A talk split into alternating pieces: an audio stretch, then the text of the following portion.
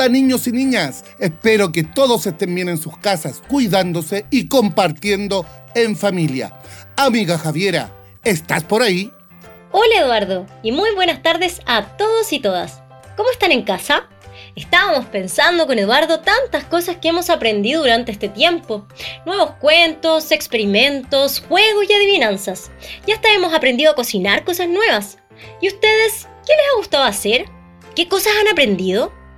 Bueno, yo les quiero contar que un amigo del primero básico del Liceo Las Mercedes ya inició su proceso lector y hoy quiere compartirnos este logro en el programa. ¿Qué les parece si escuchamos este nuevo Yo soy lector? Mi caballo se llama Palomo. Palomo es un pony. Yo subo al lomo de mi caballo. Palomo es mi tesoro. Muchas gracias Agustín por traernos a este caballito y mostrarnos cómo has ido avanzando y aprendiendo nuevos cuentos y relatos. Te felicitamos por este super logro y también queremos saludar a su mamá, Solange Estuardo, quien lo ha motivado y acompañado durante este periodo de aprendizaje. Qué alegría ver cómo nuestros niños y niñas crecen durante este tiempo. Ha sido difícil, un año distinto, pero estamos aquí todos juntos. Y de hecho nos llegó un mensaje de una querida auditora del programa que esta vez nos envía un saludo desde el Colegio Sagrada Familia que está ubicado en Quinta Normal. Escuchemos lo que nos dice. Hola, soy la tía Naomi y quiero enviar un cariñoso saludo a todos los niños y niñas. Este saludo es especialmente para el cuarto básico A y B de la Escuela Sagrada Familia, quienes se esfuerzan día a día por aprender desde sus casas y ser unos estudiantes estrella. Los quiero y extraño mucho. Cuídense, un abrazo. Agradecemos a Naomi por enviar este saludo y los invitamos a todos a escucharnos cada día para que sigamos compartiendo y aprendiendo. Así como lo hemos hecho durante esta semana, donde hemos podido conocer cuentos de destacados autores chilenos y también aprender acerca de sus vidas. Y ya saben, se nos acerca el momento más especial del programa, una sección que nos encanta. A ver, ¿qué será?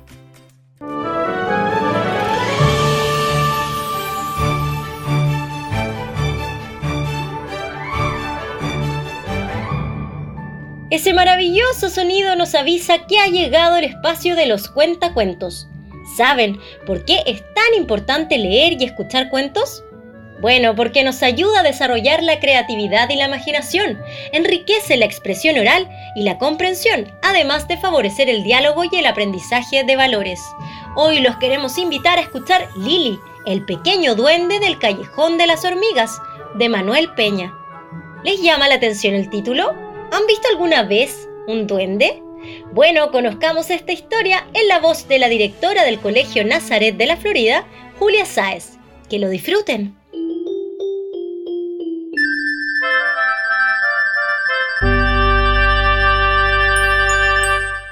Lili, el pequeño duende del Callejón de las Hormigas. Escrito por Manuel Peña Muñoz.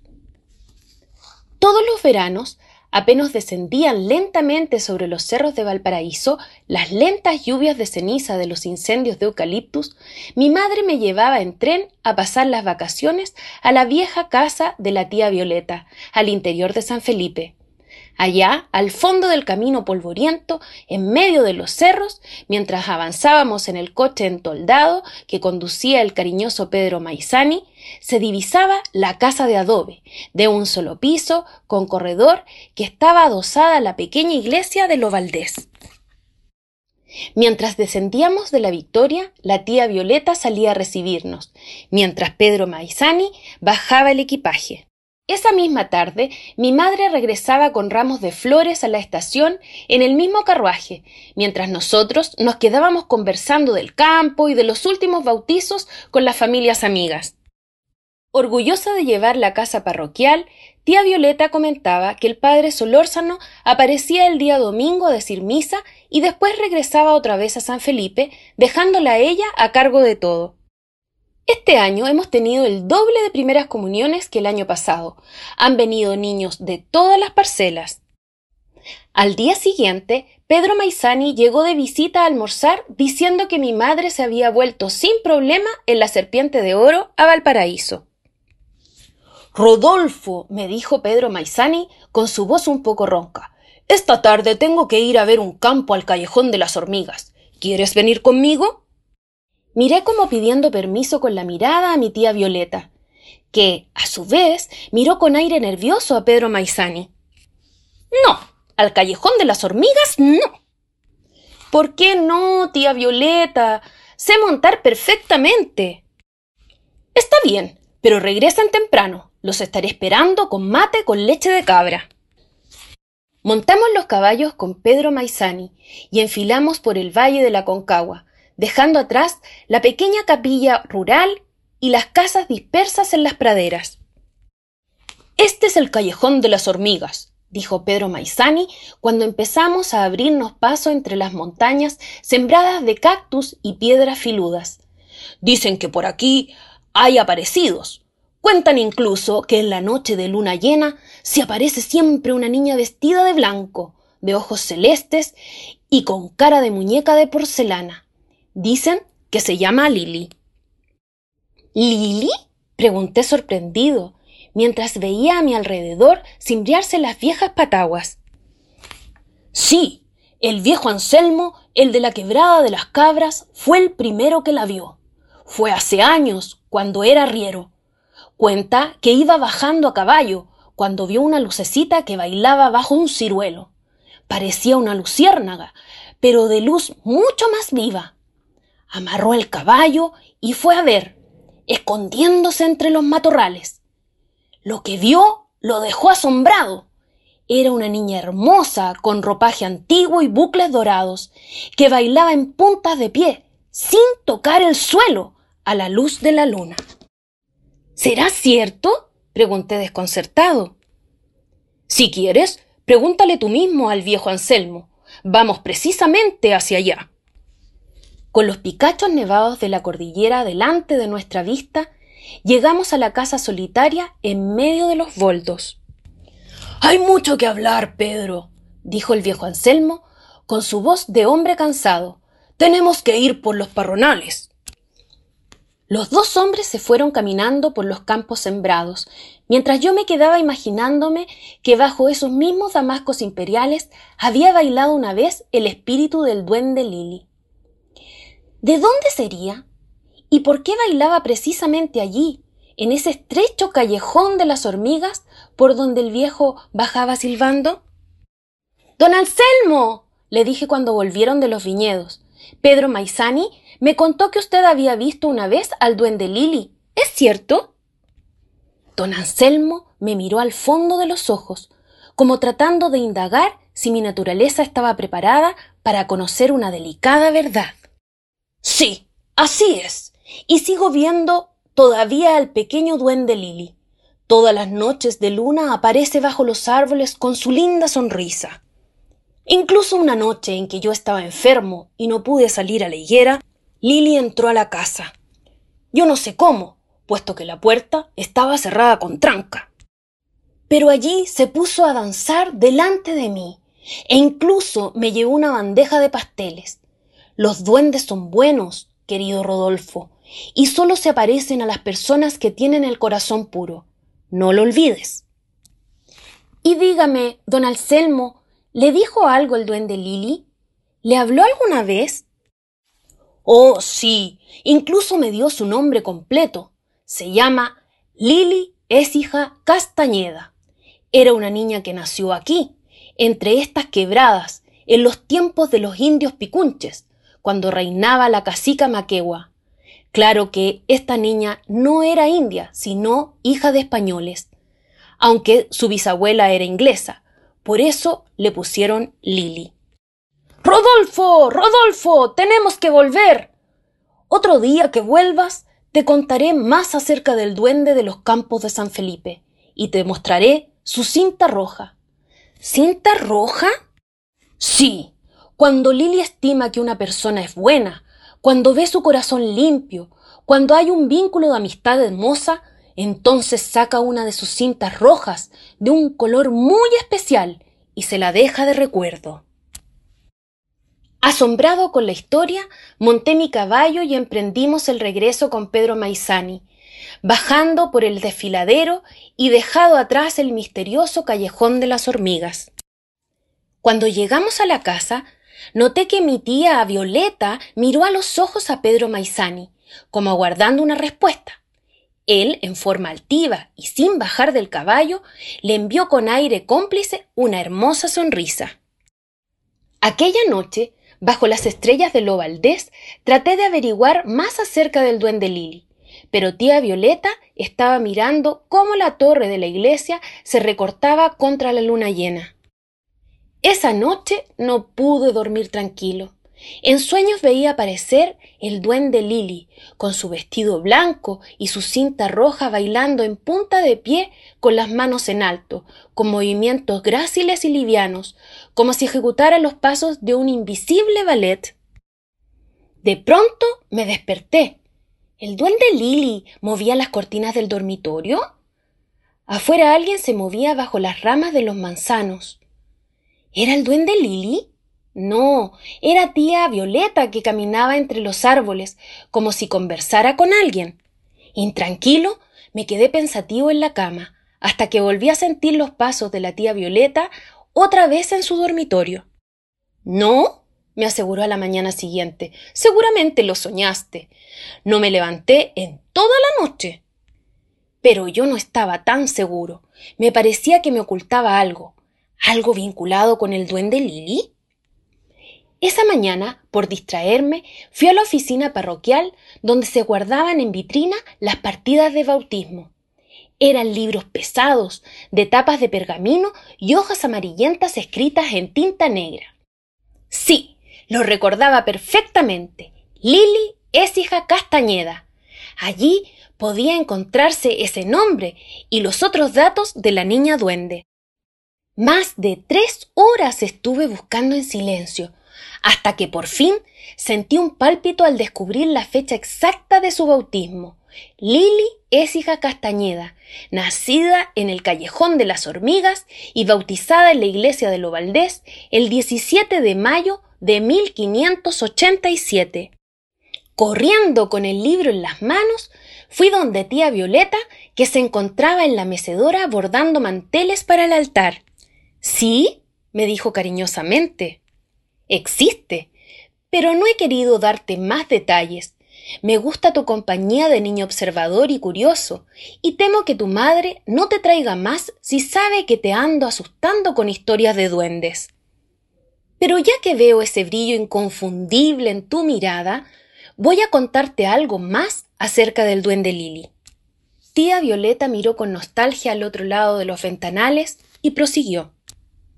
Lili es hija Castañeda. Nació aquí en la época de los indios picunches, cuando por estas laderas se paseaba la princesa Orolonco. Fue en esos años cuando empezaron a venir las primeras familias españolas, tras la huella de los lavaderos de oro. Muchos soldados castellanos se internaron buscando las vetas, pero no era fácil la ruta de oro en el estero Marga Marga. La familia Écija Castañeda decidió establecerse en el valle labrando la tierra. Francisco Écija y Teresa Castañeda tuvieron una sola hija, a la que pusieron Lili, en recuerdo de una antepasada que había nacido en la isla White.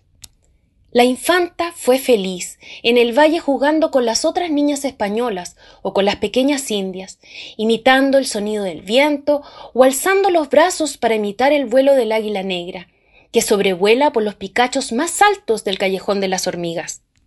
Un día decidieron regresar sin haber encontrado nunca los minerales mágicos.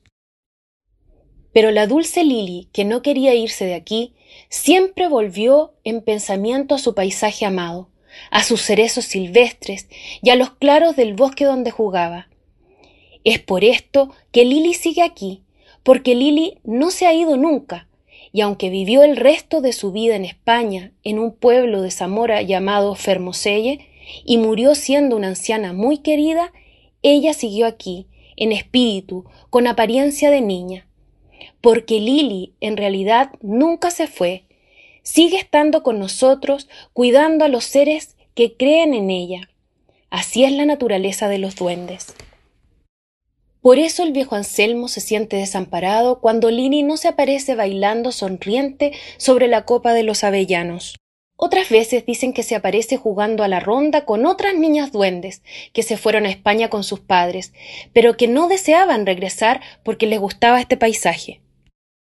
Por eso volvieron acá, aún después de la muerte, porque quisieron que el cielo fuera para ellas volver a jugar en el callejón de las hormigas.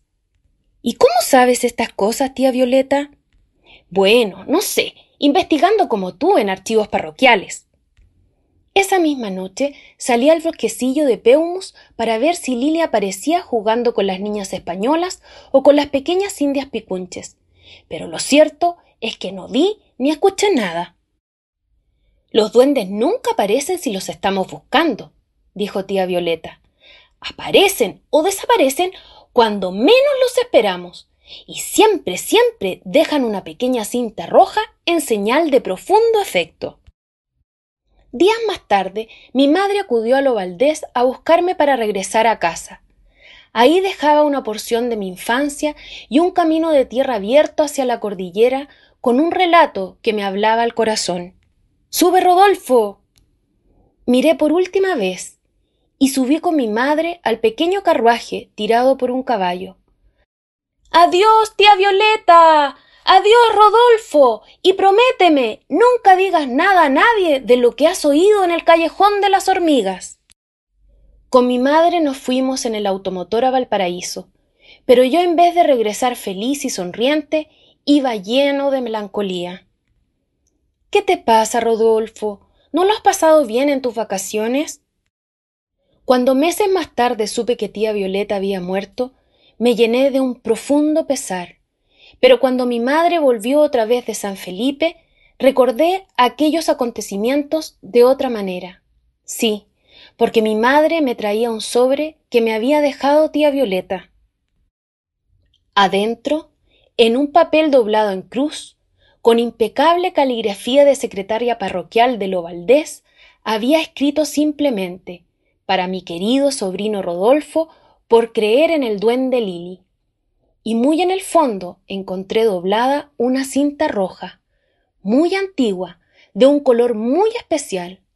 De inmediato recordé sus palabras de hada. Desaparecen cuando menos lo esperamos y siempre, siempre dejan una cinta roja en señal de profundo afecto. Guardé la cinta y el sobre en el cajón de los secretos y no le dije nada a nadie.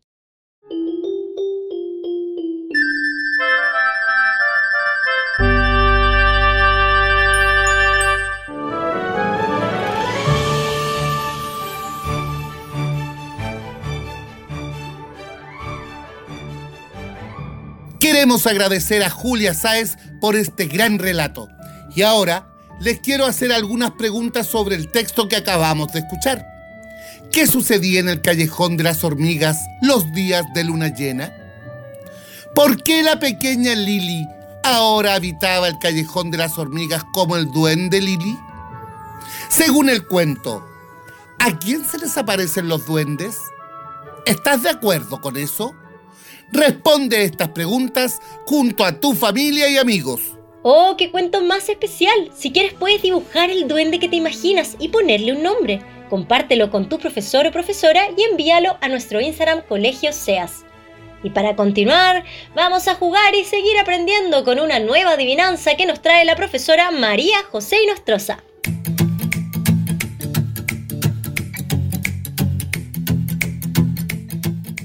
Prepárense que esta vez los voy a sorprender. Te la digo y te la digo y te la vuelvo a decir. Y si no la adivinas, te la vuelvo a repetir. ¿Quién soy? Muchas gracias, María José. ¿Será un juego de palabras lo que hay detrás de esta adivinanza? Tanto ingenio en cada palabra. Eso es lo entretenido de este juego, que además de entretener, nos ayuda a mejorar el vocabulario y nuestra creatividad.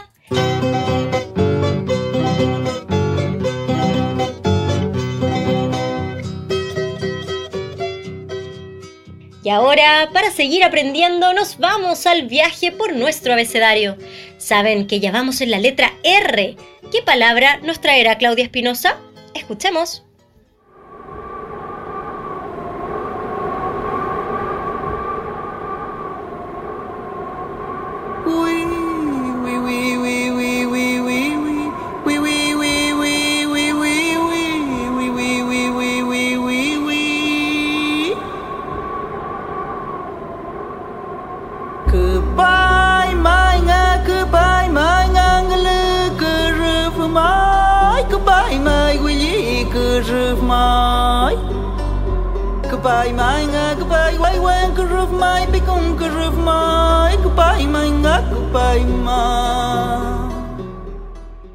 R de Ruca. En el valle está la ruca con la puerta cara al sol, a un canelo solitario y a un radiante girasol. Es de adobe y es de paja, de totora y de coligüe. Ni muy alta ni muy baja en el borde del riñigüe. ¿Sabías que la ruca es la vivienda tradicional del mapuche, sin ventanas y con un agujero en el techo a modo de chimenea para la salida del humo? Es una palabra mapudungún que significa casa. Su única puerta está siempre orientada al oriente y junto a un canelo. En el centro se instala el fogón que reúne a toda la familia en torno al alimento y al calor. Están situadas en el sur de Chile, en las inmediaciones del lago Riñihue, en el Biobío y en toda la Araucanía. Muchas gracias por invitarnos a conocer más del pueblo mapuche y su vivienda tradicional. La letra R de Ruca en la voz de Claudia Espinosa, extracto del libro de Manuel Peña, Chile, de la A a la Z.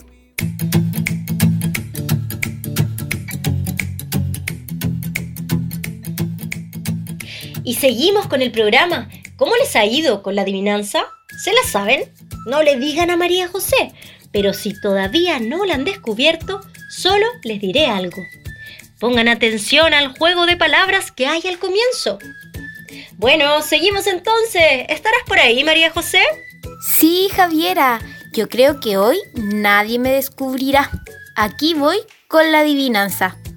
Te la digo y te la digo y te la vuelvo a decir. Si no la adivinas, te la vuelvo a repetir. ¿Quién soy? Claro que sí, soy la tela.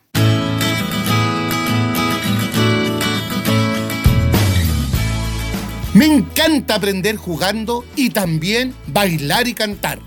Los quiero dejar con una canción que todos hemos escuchado alguna vez. Se llama Carnavalito de 100 pies. Y esta vez suena en la voz de Nano Stern, un cantante chileno que hizo su propia versión para el programa infantil Pichintún. Que disfruten este recreo musical.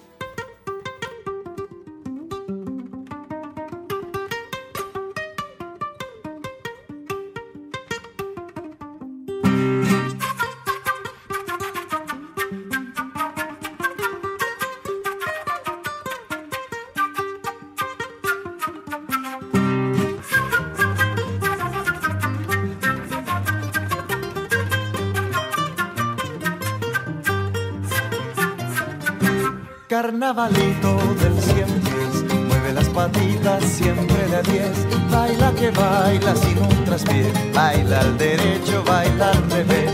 Carnavalito del cien pies, mueve las patitas siempre de a diez, baila que baila sin un traspié, baila al derecho, baila al revés. Esa botita de charol hizo su amigo el caracol, en el ojal lleva un jazmín se lo dio el puerco espín.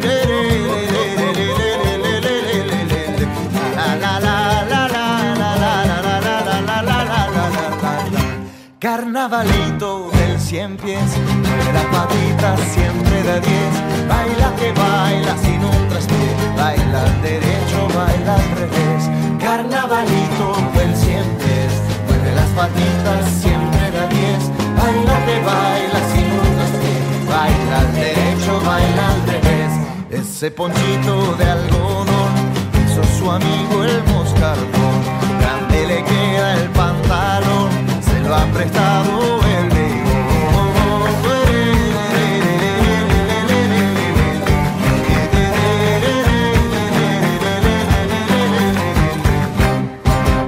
Caminando va el cien pies, moviendo las patitas, siempre juntitas da diez va caminando y va bailando, va al derecho y al revés. Caminando va el cien pies, moviendo las patitas, siempre juntitas da diez va caminando y va bailando, va al derecho y al revés. Carnavalito del cien pies, mueve las patitas, siempre da diez, baila que baila sin un baila al derecho, baila al revés. Su chaquetita de país se la ha traído la perdiz, esa corbata que encargó al ruiseñor se le